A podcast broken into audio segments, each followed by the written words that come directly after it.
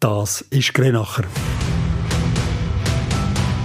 Der Podcast mit Menschen, die etwas zu erzählen haben.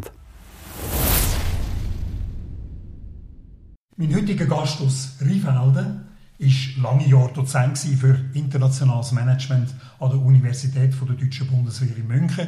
Er war Gründungsdekan der School of Economics and Business Administration der Volkswagen Auto-Uni in Wolfsburg, Buchautor, unter anderem vom Manifest der intellektuellen Bescheidenheit, wo wir heute noch darüber reden werden, Publizist in der Verwaltung vom Migro-Genossenschaftsbund aktiv und bei uns in der Region aktuell Verwaltungsratspräsident von der Spitex Fricktal und Stiftungsratspräsident von der Stiftung MBF, einer Organisation, die im Fricktal Menschen mit Behinderungen betreut und begleitet.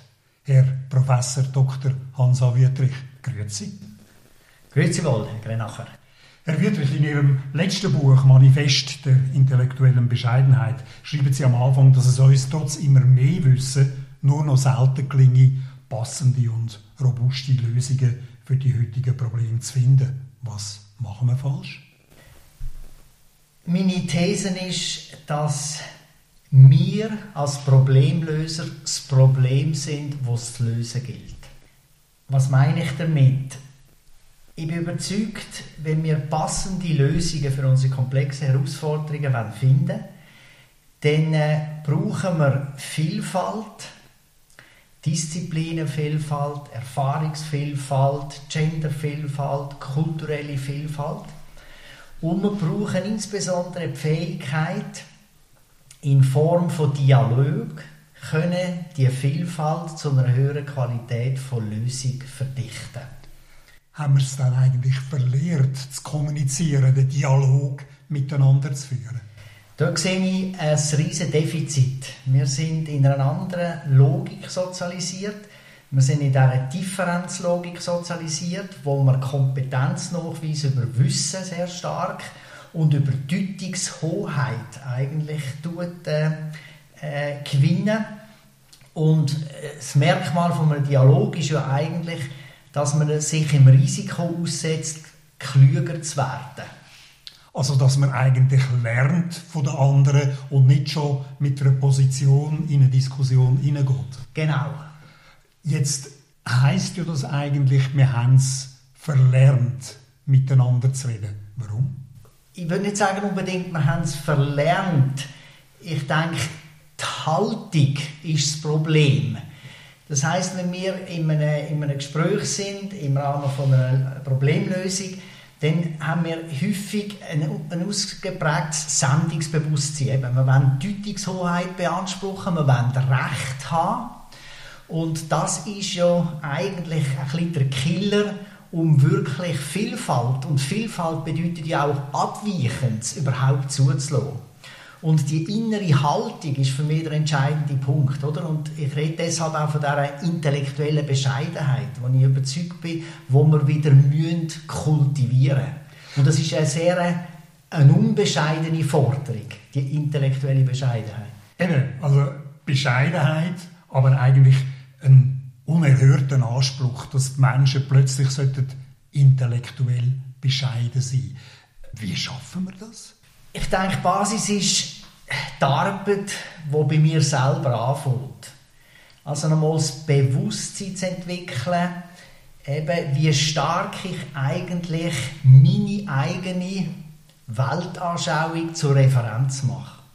Und je stärker ich natürlich meine Welt, mein Weltbild zur, zum Standard mache, desto schwieriger wird es eben in der Abweichung einen Mehrwert zu sehen. Es hängt für mich sehr stark damit zusammen, dass wir wieder lernen müssen, das Nichtwissen eigentlich zu akzeptieren. Wir sind konditioniert, geschult natürlich im Wissen. Und es ist interessant, wenn ich meine Studierenden gefragt habe, äh, wie viel Zeit habt ihr verbracht mit Nichtwissen? Das ist natürlich eigentlich nie eine Antwort gekommen, respektive das haben wir gar nie geschult. Aber was ist denn eigentlich Nichtwissen? Also wie, was verstand ich genau darunter? Also Darunter verstand ich, dass beispielsweise in jeder Disziplin gibt es ja sehr viele noch nicht gelöste Fragen. Es gibt äh, Themen, wo man bis vor kurzer Zeit eine ganz andere Antwort hatte. Also es gibt immer wieder Problemstellungen, wo man plötzlich merkt, dass die bisherigen Antworten gar nicht richtig sind. Also das Bewusstsein von der Begrenztheit von dem ganzen kognitiven Wissensschatz, den wir haben und Vergänglichkeit, Relativität, vielleicht auch Kontextabhängigkeit von dem Wissensbestand. Also ein volatiles Denken quasi. In dem Sinne ein volatiles Denken, ja, und eben auch eine gewisse Demut im Sinne von, von diesen eigenen Überzeugungen. Wir verwechseln ja häufig auch Wissen mit Überzeugung. Das ist ja auch ein ganz interessantes Phänomen. Und äh, es ist interessant, dass jetzt in der, beispielsweise in der universitären Ausbildung man immer mehr beim, bei der Wissensvermittlung ganz gezielt das Nichtwissen vermittelt auch. Und das finde ich ganz einen guten Ansatz, weil ich glaube, das gibt genau das Bewusstsein, die Sensibilität für, für das Nichtwissen. Sind wir dann jetzt einfach ein bisschen zu großspurig, zu besserwisserisch unterwegs? Also ich, würde jetzt nicht den Finger oder mit Finger auf Einzelne oder auf andere zeigen. Ich glaube, das geht uns allen so. Das, das hat natürlich auch eine History. Wir sind anders sozialisiert. Wir sind sehr stark ausgebildet, eben im, im wie soll ich sagen, im, in der, im Kompetenznachweis über das eigene Wissen. Und, und das schafft natürlich nachher auch Basis für Karrieren und so weiter. Und wenn jemand Nichtwissen zugeht, ist es primär schon mal suspekt, insbesondere in einer verantwortungsvollen Position. Wenn Sie einen Politiker nehmen, der offen sagt, ich weiß es nicht, dann hat er ein Problem, oder? Also wir, wir haben hier natürlich schon auch ein gesellschaftlich, gesellschaftspolitisches Thema, äh, dass diese Form von Bescheidenheit nur begrenzt anschlussfähig ist. Weil wir sie auch nicht lernen, weil man uns immer eigentlich sagt, du musst der Beste sein, du musst wissen, damit du irgendwie weiterkommst im Leben. Und eigentlich ist, wenn ich sie jetzt richtig interpretiere, äh, Herr Professor Wittrich, dann ist Ihre Theorie eigentlich eher, lönt aus Unwissen zu, als ein Skill, ein Werkzeug, das uns durchaus weiterbringen kann. Absolut. Und, und das braucht natürlich eben, das braucht eine gewisse persönliche Souveränität, oder? Dass ich mhm. nicht muss Recht haben, dass ich mich nicht muss über das Wissen differenzieren und profilieren. Und das, das, das, setzt, das setzt eine sehr hohe Souveränität voraus. Wenn Sie aber mit Leuten aus dem Management reden, spüren Sie da irgendwie eine Bereitschaft zu dieser Demut, zu dieser Bescheidenheit? Also ich habe jetzt aufgrund von der Publikation natürlich sehr viele Echo und, und Resonanzen gehabt. Und was ich schon spüre, ist das Bewusstsein äh, für die Thematik einerseits und andererseits das Bestreben, Suchen nach, nach dem Umgang mit dieser Ungewissheit, mit dem nicht mehr Planbaren. Also das, da, da ist eine hohe Sensitivität, auch Sensibilität vorhanden. Äh, es war auch ganz spannend. Gewesen.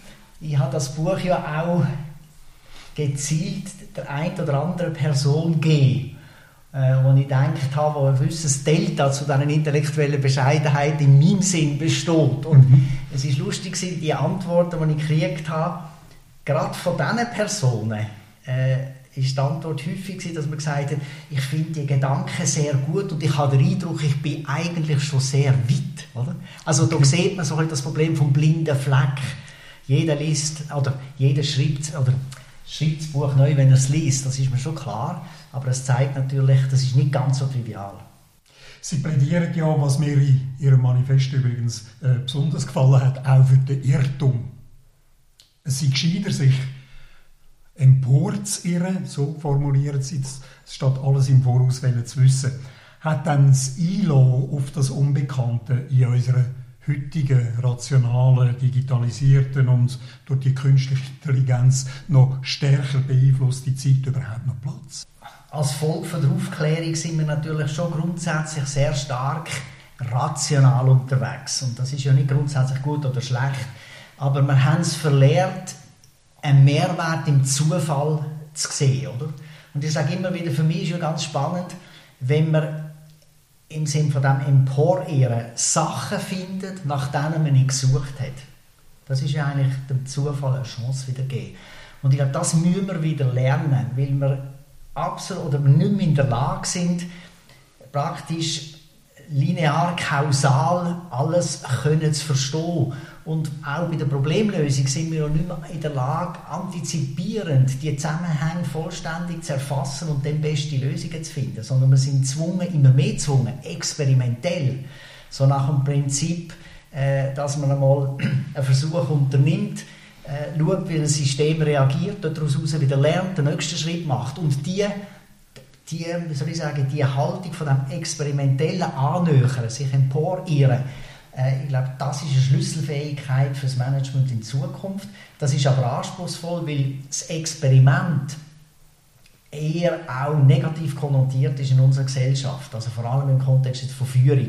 Also äh, ich experimentiere, wenn ich etwas nicht weiß, etwas nicht zu wissen als mhm. Führungskraft ist suspekt. Oder? Mhm. Das Experiment ist risikobehaftet.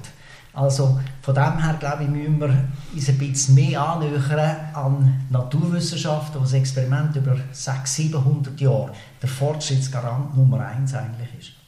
Experiment ist ja, glaube ich, auch ein äh, gutes Stichwort für Ihre Familiengeschichte, Herr äh, Professor Wüttrich. Ihr Urgroßvater, wenn es mir recht ist, war ein Bauer hier in Rheinfelden und in Olsberg. In Olsberg und also in der Nähe hier von Rheinfelden und hat sich nachher mit dem Theophil Roninger äh, zusammen da und entstanden daraus vor etwa gut 150 Jahren ist das heutige Feldschlössli. Also das zeigt ja eigentlich, dass man irgendwie mit dem Experimentwagen durchaus kann weiterkommen kann. Wenn Sie jetzt heute auf das Feldschlössli schauen, was empfinden Sie da? Also Sie haben es gesagt, mein Urgroßvater war Gründer, mein Großvater äh, und mein Vater sind aktiv in der Brauerei, gewesen, Braumeister. Ich hatte die Gelegenheit, im Verwaltungsrat längere Zeit zu vom Feldschlössli. Und auch damals in dieser Phase, wo es dann verkauft worden ist an Karlsberg, eine extrem äh, interessante, aber auch schwierige Zeit für mich, äh, weil man natürlich ja, das das familiäre, das Familienunternehmen in, in andere Hände gegeben Heute muss ich sagen, ich empfinde äh, sehr viel Befriedigung. Ich glaube, das war ein guter Schritt. Gewesen. Äh, Feldschlössli hat in dieser Carlsberg-Gruppe eine sehr gute Stellung. Es ist das Kompetenzzentrum heute für alkoholfreie Bier von der Carlsberg-Gruppe. Hat sich sehr gut entwickelt und ich glaube, das ist ein weiser Entscheid gewesen. Damals nicht so ganz einfach. Das heißt, das ILO aufs Unbekannte, aufs Neue möglicherweise auch sich zu irren, hat sich auch im Fall Feldschlössli für sie durchaus ausgezahlt. Ja, das war äh, so eine Situation, wo niemand hätte abschätzen konnte, ist der Entscheid richtig, ist er nicht richtig, ist er am richtigen Zeitpunkt. Und ich glaube, das ist äh, stellvertretend für sehr viele Entscheidungen, die wir heute treffen müssen, wo wir die vollständige äh, Antwort oder Sicherheit nie haben und deshalb ein Schritt häufig einfach die einzige Möglichkeit, ein Schritt im Sinne vom experimentellen Schritt, die häufig die einzige Möglichkeit ist, äh, äh, wie soll ich sagen, Gewissheit zu gewinnen im Prozess. Das wär's gewesen. Der nächste Grenache gibt es bald überall dort, wo es Podcasts gibt.